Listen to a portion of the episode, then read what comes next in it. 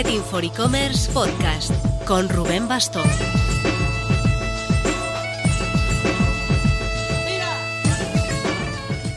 Hola marketers, tras el e-commerce breakfast que celebramos el pasado jueves en Ciudad de México, podría decirse que entramos en modo verano, que no significa que paremos. Hay mucho que hacer, en mi caso como mínimo cantidad de pendientes en los que ponerme al día tras estos meses de desenfreno. El verano suele relacionarse con época de descanso, de desconexión, de no hacer nada profesional, pero en ir a contracorriente está siempre la oportunidad de destacar. Este podcast, por ejemplo, nunca ha parado en agosto. Un mes en el que muchos programas descansan, se nos antojó siempre una gran oportunidad de que los consumidores de podcast pudieran descubrirnos y acostumbrarse a escucharnos. Siguiendo esta filosofía, lanzamos con Marketing for E-Commerce Academy el Summer Camp E-Commerce and Chanclas.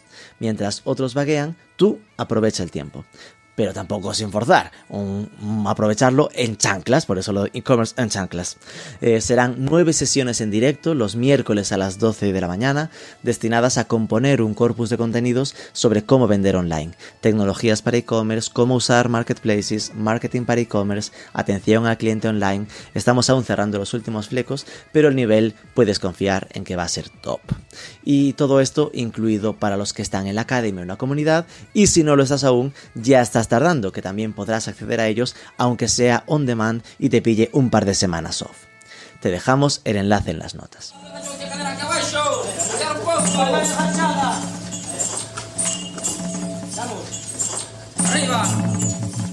El 8 y 9 de junio estuvimos por Barcelona asistiendo al evento Digital One to One y aprovechamos que teníamos a muchos perfiles interesantes alrededor para montar un reportaje preguntando a varias marcas de distintos sectores cómo les estaba afectando la crisis de la cadena de suministro. Vas a escuchar análisis de profesionales de las marcas Planeta Huerto, Josepo, Funidelia, Cosméticos 24H, Amedier Origin o Group SEP, el grupo de Mulinex o Roventa. Vamos con ello. Pero antes... Son tantos los invitados a este episodio que vas a necesitar un buscador inteligente para encontrarlos. Inteligente, claro, algo como DoFinder que se adelante a los deseos del usuario, que así que cliques en el buscador de tu tienda ofrezca búsquedas populares, que complemente de forma predictiva lo que escribes, que vaya enseñando productos que soporte errores tipográficos, que cargue rapidísimo y sobre todo que te haga olvidar el temido no hay nada como lo que buscas. No necesitas código para instalarlo en tu tienda online y puedes probarlo gratis 30 días si visitas dofinder.com.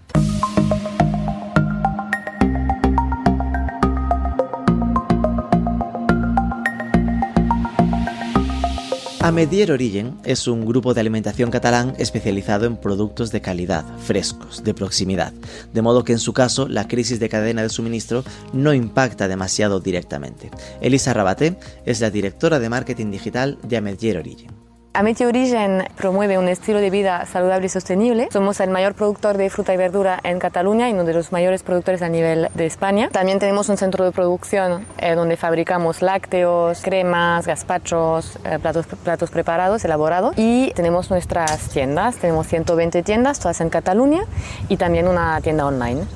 Entonces nosotros al final, claro, al ser productor ¿no? de fruta y verdura, claro, ya estamos como muy, muy local, ¿no? O sea, eh, sí que es verdad que em, para alguna, algún tipo de fruta y verdura, pues que no se pueden producir en, en, Cataluña o en los campos que tenemos, pues claro, hay que, hay que ir a buscarlas más afuera, ¿no? Sí. que al final mm, sigue siendo pues todo muy, muy local y también tenemos como esta integración vertical, ¿no? Que controlamos realmente toda la cadena, desde la producción en el campo hasta si es un gas gazpacho, pues la elaboración del, del gazpacho en nuestro centro de producción en el Penedés y hasta pues distribuirlo en, en nuestras tiendas. Con lo cual en, en, este caso, pues claro, llevamos dentro de nuestro ADN, ¿no? Esto de eh, intentar dejar las cosas, pues eso de manera más local y no irse tan lejos, ¿no? Ahora las marcas están un poco en este proceso de copiándonos. no, un poco más de bueno, pues sí han ido pues muy lejos y ahora están pensando de ostras, igual hay que tener cuidado porque te puede afectar más coyunturas mundiales, ¿no? Que te pueden van a afectar.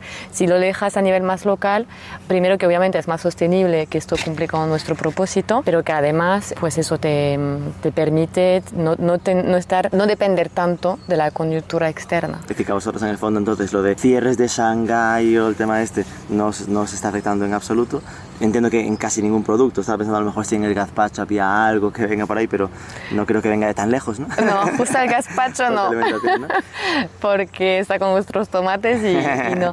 Lo que, lo que podía ser, pues, por ejemplo, el aceite de girasol, ¿no? Porque allí, pues, ya donde están la zona de conflicto en Ucrania, eh, produce el 40% de la producción a nivel mundial, con lo cual allí, pues, obviamente, cualquier empresa en el mundo usando aceite de, girasol la ha afectado de manera directa o, indirecta. En todo caso, entonces, lo único que os afecta casi, aparte de lo de girasol, sería, pues, el precio de los, de los combustibles, ¿no? En lo que hmm. tiene que ver con nosotros, que hasta como es todo muy local, será relativamente mm, soportable, supongo. Sí, sí. ¿Y cómo crees que va a avanzar esto? No para vosotros, ¿eh? que vosotros al final sois casi el ejemplo a seguir en ese sentido. Lo intentamos. Que, ¿Creéis que em, será cierto, porque se escuchan muchas marcas ¿no? en este propio entrevistas, a acercar la producción pues de lo que fue el mítico lo, lo llevo a Asia a, Europa o si no norte de África o diversificar fuentes de producción? ¿Crees que esto va a pasar o así que se arregle tus sospechas que volveremos a lo de siempre?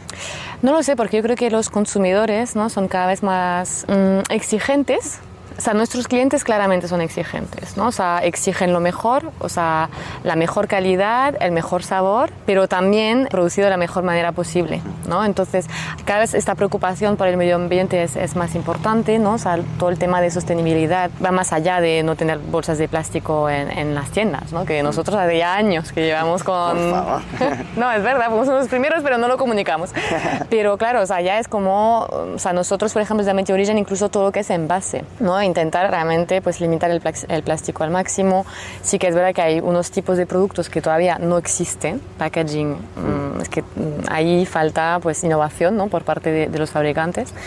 Pero bueno, todo eso para decir que yo creo que cada vez más la gente es más concienciada, la sostenibilidad es muy importante. Sí que es verdad que ahora la inflación que hay ¿no? hace que pues a veces la gente, ¿no? Pones, pones en la balanza sostenibilidad, precio. Uy, claro, la gente tampoco, no, tampoco está dispuesta a gastar más, o sea, quiere lo mismo al mismo precio, pero más sostenible, ¿no? Mm. Que a veces es difícil eh, encontrar esta, este equilibrio. Pero bueno, al final yo creo que sí que es cierto, ¿no? Que pues es importante intentar mantener precios razonables, ¿no? De hecho, en, en Amity Origin somos muy competitivos a nivel de precio. Eh, se nos percibe como una marca pues más premium, más cara, por tener tiendas tan bonitas, ¿no? Es que tú ves la tienda y dices, ostras, esto tiene que costar un pastizal, porque visto cómo está la tienda tan bonita con esta experiencia, ¿no? Que trabajamos mucho la experiencia, el trato, y entonces, cuando al final no es así, o sea, realmente yo invito a cualquier persona que, que nos esté mirando, escuchando, a mirar nuestros precios, compararnos con, con, con, otros, otras opciones que hay en el mercado y ya se darán cuenta de que no somos, no somos caros, o sea, que realmente somos muy competitivos, pero siempre velando en la calidad, eso sí. O sea, lo que no, nunca haremos en Amity Origin es escoger la opción más económica porque es la más económica. No, o sea, hay como, o sea, tiene que ser, eh, nuestros clientes tienen que disfrutar, ¿no? De, de, lo de comer, o sea, es como esta visión de comer de manera saludable, pero pasándoselo bien, o sea, disfrutando, ¿no? De, de la comida. Con lo cual, sí, yo creo que al final las marcas porque claro, los precios son importantes, pero cada vez yo creo que el consumidor va a ser menos tolerante hacia cualquier cosa que el consumidor perciba como que está dañando nuestro, nuestro planeta, vamos. Entonces, creo que sí, que las marcas tendrán que ir por allí y también me imagino a nivel también de, de legislación, digamos, ¿no? Yo creo que de Unión Europea o más del Estado español o no sé, o incluso de, de la Generalidad, no sé, o sea, en cualquier nivel ¿no? que hay de, de, poder influenciar y yo creo que al final es, es donde vamos a, a ir, porque no hay más opciones. A Medier Origen le afecta esencialmente en productos complementarios como el aceite de girasol por Ucrania y deja esta frase de la sostenibilidad va más allá de no usar bolsas de plástico. Nos quedamos cerca de los productos de la huerta. Planeta Huerto, referente en alimentación ecológica y artículos de horticultura y jardín.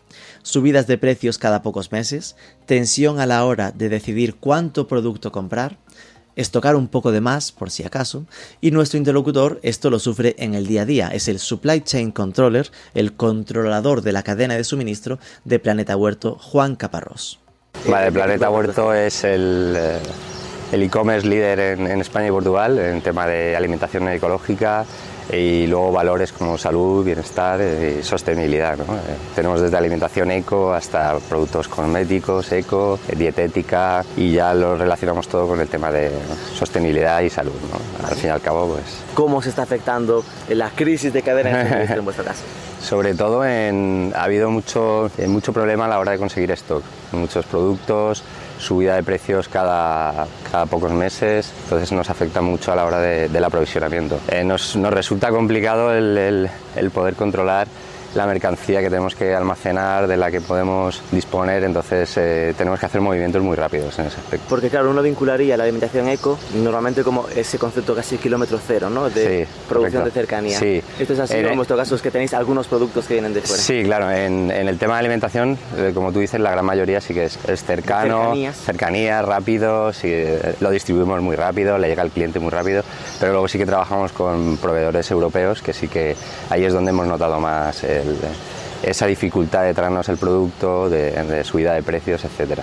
Y ahí en vuestro caso entonces entiendo que no es tanto pues lo que se habla de China, los cierres por el COVID o Shanghái y los containers, sino igual lo de Ucrania, entiendo, ¿no? Exactamente, sí. Eso es lo que más ha afectado en, en cuanto a, a alimentación. La lo de trigo, aceite de... Justo, justo. de- Las materias primas suben, al final el, el fabricante también tiene que, que subir precios, tiene menos, menos capacidad de fabricación. Mm. Como es como nosotros que necesitamos mucha, mucha rotación, pues al final todo va haciendo embudo y, y al final nos vemos todos afectados. ¿Y cómo lo estáis arreglando? ¿Cuál es la forma de afrontar esto? Muy bien. Haciendo una previsión de la demanda un poco más, más fina, estocando un poquito más de lo, de lo normal y trabajando eh, mano a mano con, los- con las marcas ¿no? y con los proveedores para poder conseguir siempre el producto y poder dar servicio al cliente, ¿no? que al final no deja de ser una cesta de, de la compra que la gente lleva siempre. Como cesta de la compra, lo que estás haciendo es acumular papel higiénico. Pañales. Comprar un poco de más para... Sí, por si sí, acaso, sí, ¿no? sí. No, tra- trabajamos mucho tema de bebé y tal, de pañales tal, y el tema de la celulosa igual, eh, ha subido mucho. eh. Hay peculiaridades que, que hemos tenido que modificar y lo bueno de los e-commerce también que somos muy ágiles y flexibles para, para estas cosas, pues movernos rápido para dar solución. ¿Y qué crees que va a pasar? Tanto en vuestro caso, es decir, pensando más a, a- septiembre, esto, Ujú. lo que queda de año. Todo el año yo creo que va a seguir, va a seguir, tensión. va a seguir tenso, tenso, tenso y, y- y hay que amoldarse, ¿no? Al final eh, todos estamos en el mercado y, pero yo creo que va a seguir. Una acumulación de, de tantas cosas, como tú has dicho, no solo lo de Ucrania, sino el tema de, de China, eh, los contenedores que subieron ya una barbaridad, entonces se alinea todo y es como una tormenta perfecta, pero bueno, vamos saliendo al paso y, ¿Y esto acabará provocando de algún modo subidas de precios en vuestro caso Sí. o por ahora podéis controlarlo? Hemos intentado controlar lo máximo posible, Pero- pero no, pero poco a poco, pues al final te toca repercutirlo, ¿no? Porque los números tienen, tienen que salir, ¿no? Entonces eh, sí que en, en algunas, en algunas familias sí que haces el esfuerzo, ¿no? Y, y- y aguantas ahí, pero en otras sí que te- tienes que, que repercutirlo. Ojo al precio de pañales o todo lo que lleve celulosa. Apuntado. Hasta aquí afecta más Ucrania que China y acaba repercutiendo en el precio al consumidor final. Carla Aragonés es el e-commerce manager de Group Seb. Como tal igual no es demasiado conocida para el gran público, pero si os digo ya marcas como Mulinex, Roventa o Tefal, seguro que la cosa cambia. Aunque tienen algunas fábricas en Europa y eso les ha ayudado a paliar el golpe, han sufrido retrasos, escasez y encarecimiento de materias primas como aluminio, acero o microchips.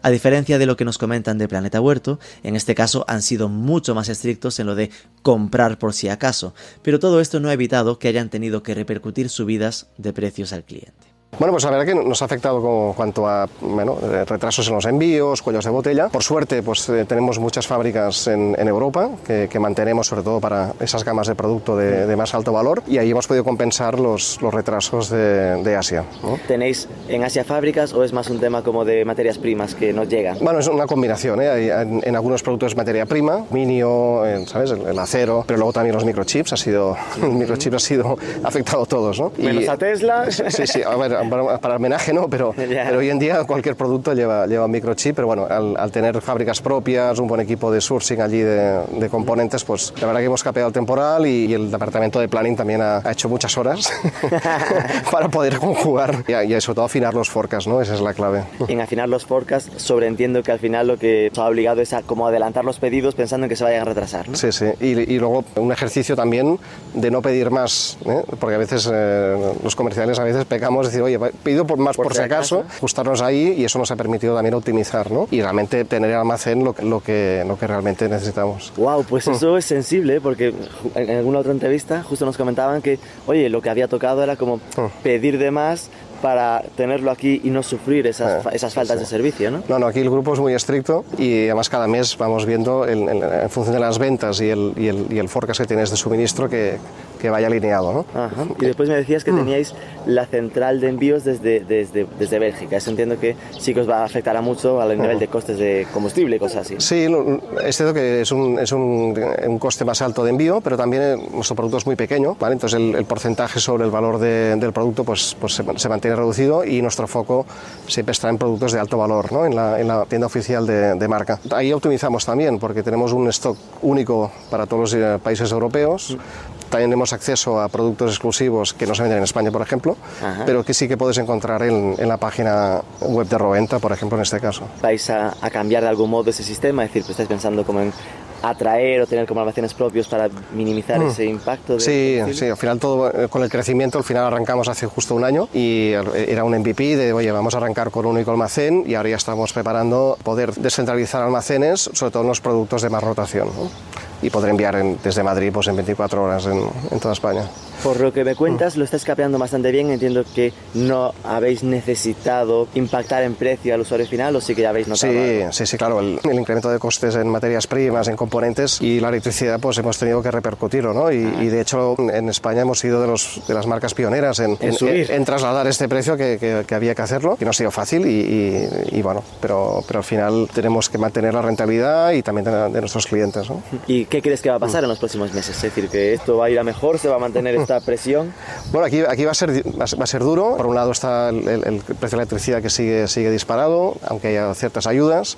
La inflación pues, sigue altísima los tipos de interés, que esto va, va a hacer que la renta disponible ¿no? Del, para, para, consumo pues, va, va, a estar reducida. Y además en España no nos engañemos, eh, la gente estamos pensando en gastar en viajes, en vacaciones, con lo cual la vuelta al cole va a ser, va a ser dura. ¿no? Entonces ahí el ingenio de, de, buscar realmente un foco en los productos que realmente aporten más valor al, al consumidor y quizá pues, no dejar de lado la, los productos commodity. Y también incluir, eh, que es un programa que ya llevamos un año trabajando, que es poder dar salida al producto de, de devolución o producto acondicionado directamente desde nuestras webs o desde marketplaces y así dar una segunda vida a productos que si no se irían al, a scrap y bueno, reducimos la, la, huella medioambiental también y damos otra alternativa al consumidor ¿no? de que pueda Igual comprar el producto nuevo, también, exacto, claro. más económica, con la crisis también pues, pues encaja bastante bien y, y podrá escoger entre un producto nuevo y diferentes grados de, de recondicionado. Aviso a navegantes, la vuelta al cole va a ser dura. ¿Y buenos consejos? Foco en productos que aporten valor y apuesta por optimizar los reacondicionados. Josepo tomó la decisión contraria, no mover los precios, adelantaron pedidos para evitar que les impactase demasiado en producción. Lo que más les está impactando son los retrasos en entregas, lo que hace que todos sus planes salten por los aires y tengan que ir ajustando campañas de ventas y de marketing en función de lo que les va llegando y tienen en stock. Carlos Muñoz es el e-commerce manager de Josepo.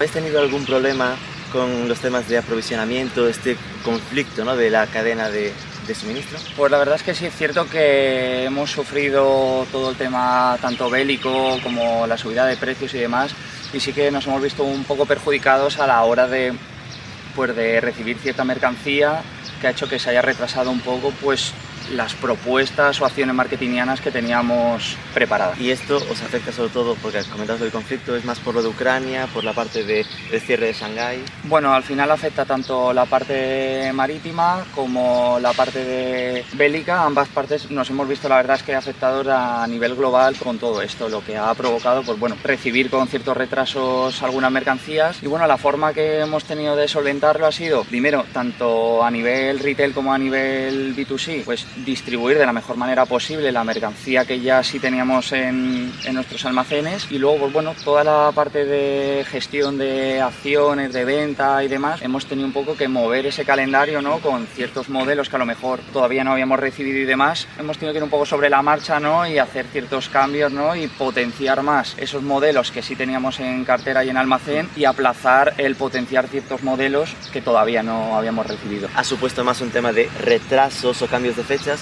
que no, por ejemplo, encarecimiento de los precios. No, a nivel encarecimiento no, porque sí es cierto que desde Yosepo ya vimos un poco cómo estaba evolucionando el panorama y ya a la hora de producir todos los modelos de, de verano 22 ya nos adelantamos bastante para poder eh, tenerlo controlado toda la parte de precios y, y demás. ¿Cómo crees que va a evolucionar esto? Bueno, yo creo que ahora mismo estamos en un momento de bastante incertidumbre, donde sí es cierto que el consumidor creo que está notando esa subida de precios que al final nos repercute Aunque a los, sepo, no. a los consumidores finales, sí es cierto que nos está pues, repercutiendo ¿no? al final en las cestas de todo en general, aunque sí es verdad que desde Yosepo bueno, hemos tomado la decisión de que en próximas campañas, sobre todo la próxima campaña de, de invierno 22 y del próximo verano, vamos a mantener los precios porque creo que al final no podemos tampoco volcar todos los problemas macroeconómicos que haya al consumidor final. Cosméticos 24H es el centro de estética online más grande de España. Así lo presenta Francisco Durá, su director. Él no fabrica, es distribuidor y como tal no lo ha sufrido tanto como otros entrevistados. En su sector los precios suben cada año, por lo que este 2022 subieron más de lo habitual, pero mantiene servicio sin problemas. Sí lo nota en que han bajado mucho los clientes asiáticos y rusos. Cosméticos 24H es el centro de estética online más grande de España. Trasladamos el concepto salón de belleza al público final y de forma digital. Fuimos los pioneros en hacerlo, nunca nos hemos desviado de ese camino. Hemos trasladado toda la filosofía de atención al cliente, de centrarnos en ninguna marca, darle variedad y, y sobre todo explicarles y descubrirles qué es la cosmética, todo eso de forma digital. Es algo que cuesta mucho de comunicar porque la tendencia del cliente es ir a por un producto, comprarlo e irse a su casa y no quieren demasiadas explicaciones, pero intentamos descubrirles que hay detrás de, la cosmética.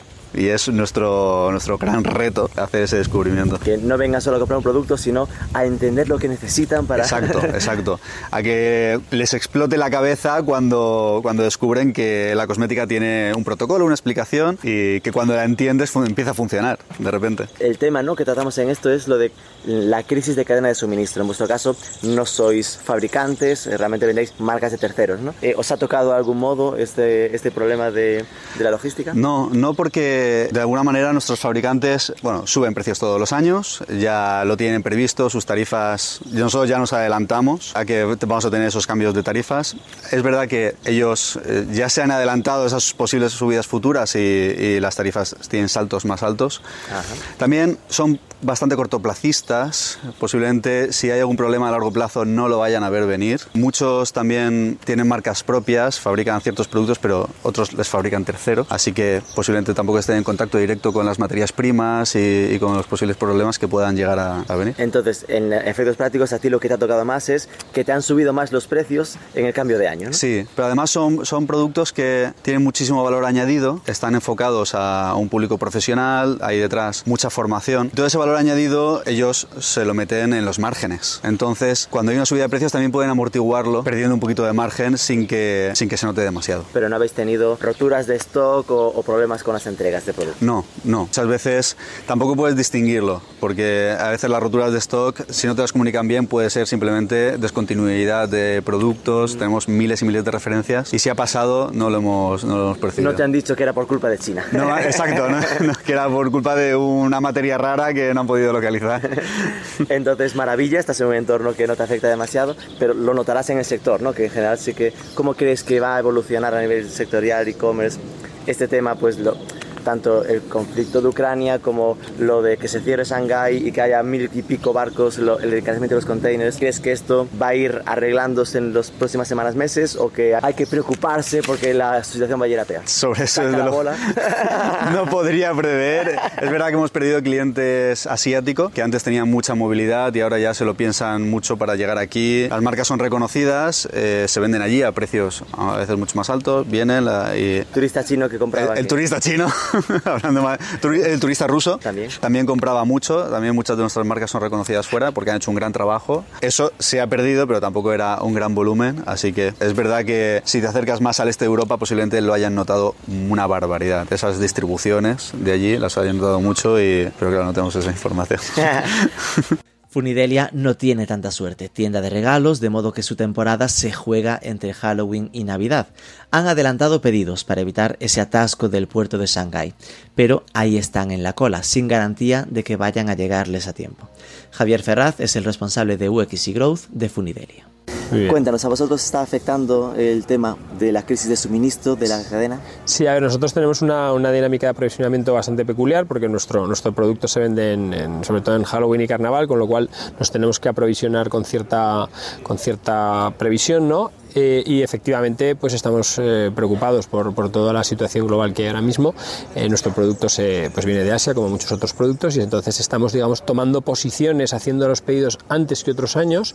Contamos con algo de colchón porque pues hasta julio, agosto digamos nos valdría, pero lo, los hemos adelantado. O sea, hemos preferido intentar aprovisionarnos, aprovisionarnos antes y sin embargo tampoco te puedo claro dar la certeza ahora mismo de que, de que esta estrategia nos vaya a salir, pero estamos, estamos esperando aún. O sea, al final tenemos tenemos este colchón, hemos lanzado los pedidos ya, pero, pero estamos a la espera de que efectivamente salgan de, de donde tienen que salir y que, y que, nos lleguen en tiempo. Es decir, los pedidos están hechos, lo habéis hecho antes de tiempo, ahora hay que esperar a que lleguen. Sí. ¿no?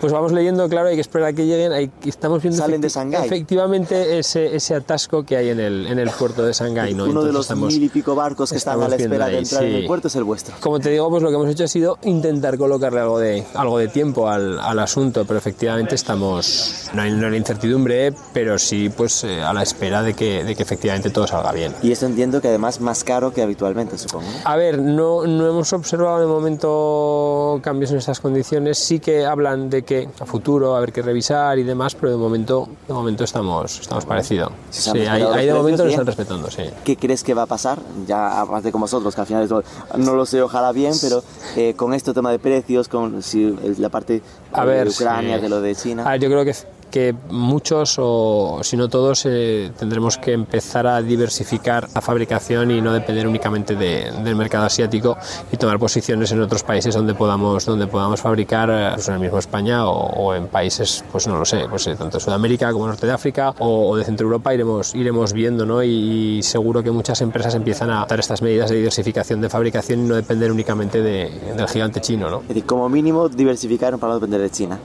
y, pero, y después la parte de, de los precios de, oye, de, de los containers, ¿no? De los, de los barcos, esto... A ver, sin duda todos también tendremos, y esto será así, entiendo que repercutir los, los precios, eh, los aumentos de estos precios logísticos en, el, en, el, en los precios al cliente. Nosotros al lanzarnos a la fabricación, afortunadamente, contamos con más, con más margen, entonces no, no creo que tengamos que ser muy agresivos en esta parte y podremos ajustarlo, ajustarlo bien, ¿no? Pues que al final, eh, al controlar toda la, toda la cadena de valor del producto, eh, no, no tenemos intermediarios que vayan también a repercutir este precio en los clientes y yo creo que podremos hacer algo más fino y beneficioso también para el cliente que al final redundará también en que nosotros vendamos, vendamos más, ¿no? Pero sin duda tendremos que, que tocar algo el precio, ¿no? Porque al final, eh, si no, pues la cuenta, dicho así vulgarmente, la cuenta no te sale, ¿no? No depender tanto del mercado asiático, trasladar subidas de precios al consumidor final, potenciar productos de segunda mano o reacondicionados, adelantar pedidos o medirlos al milímetro. Son algunas de las claves más repetidas en estas conversaciones.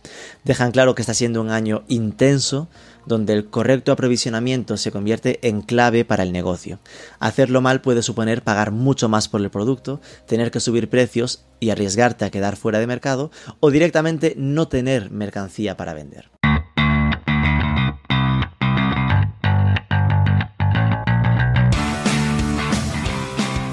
Espero que te haya resultado inspirador. Si ha sido así, ya sabes, compártelo por redes, que sintamos que hay alguien del otro lado. Sobre todo, suscríbete al podcast para recibir nuevas entregas y nos escuchamos el próximo lunes.